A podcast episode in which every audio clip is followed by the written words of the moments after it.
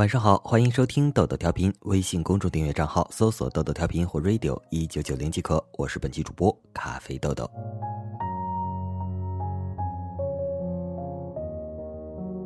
看《小时代》的时候，第一感觉就是真的很豪，房子、车子、包包、衣服，要啥有啥，就连爱情都是名门望户的门当户对，故里和故园。爱情本身并不稀罕，但爱情的硬件条件好比在商业的大楼里架起一座天桥。桥上铺满了黄金和限量版的金银珠宝，物欲横流，钱字当头，世人都爱财也奢望那样的生活，有钱花，有车开，有房住。当然，这些的前提都是自己的，不是租来的或者是借来的。就像面子工程一样，要旁敲侧击的显摆出来，让所有人都看到，这叫小富，也包含了暴富。当然，钱和名利双收之后，这些就变成了大富。大富者往往不显山露水。但所有人都知道你有钱，马云、马化腾身居其列，人都嫌贫爱富，渴望暴富。前阵子刷爆朋友圈的“何以解忧，唯有暴富”正是极好的佐证。但暴富太难，为富亦是难事。穷人和富人的距离像隔了一座高山，于是穷人对富人的印象就都是从书本或者电视新闻中的描绘中迁徒，在脑袋中勾勒出一个泛泛之谈。但他们并不懂上层生活里如何酒肉驰临。在深圳也买不起一套房，在北京更是混不到顶层社会。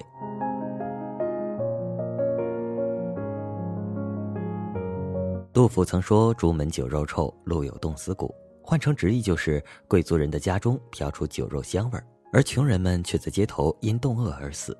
这一点放在现实毫不为过。顶端的富人，下层的穷人，虽然同处一个空间、同一维度，甚至有过交集，但都可以用互不关心来说。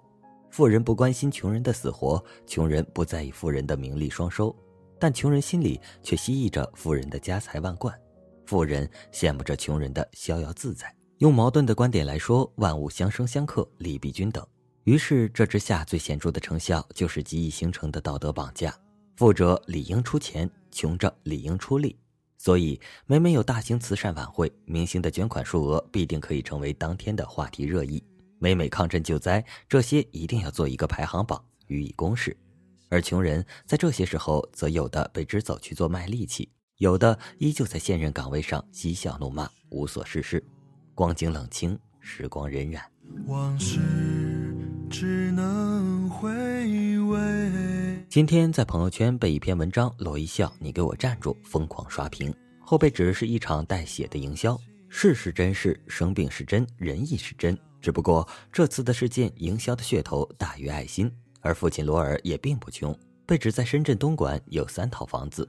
但是从爱心变成一场被利用的营销事件开始，群众都争相想撕开罗尔的丑陋嘴脸，撕开为富不仁还想捞钱的嘴脸，撕开利用我们善良和爱心的嘴脸，撕开欺骗与恶心的嘴脸。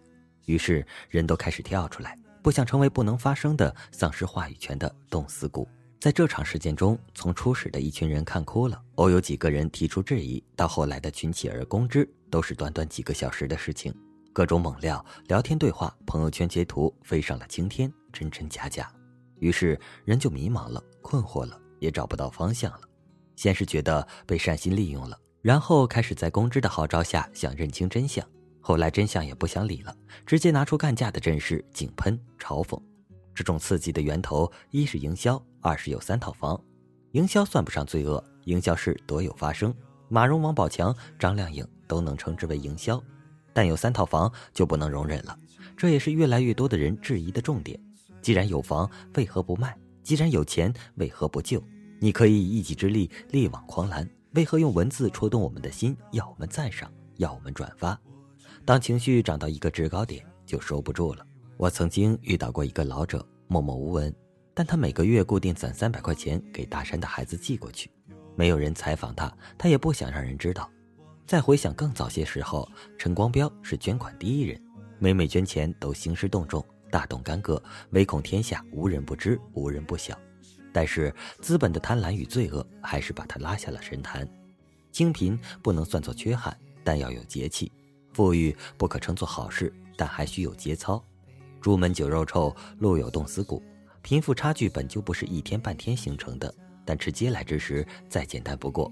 利用媒体话语权兴师动众也不算太难。真正的路如何走，都需心知肚明。至少，当女儿若干年问起这笔钱的来由，看着自家的三套房时，不知会不会心生愧疚呢？你还在寻找什么？是否已丢失太多？这里每一种答案都不适于你和我。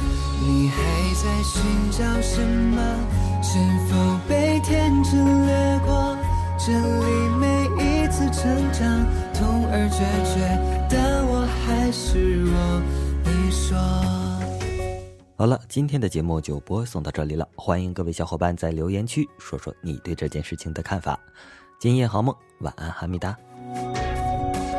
又想起这首音乐，像温火里的视线，站台前困倦堆叠理想的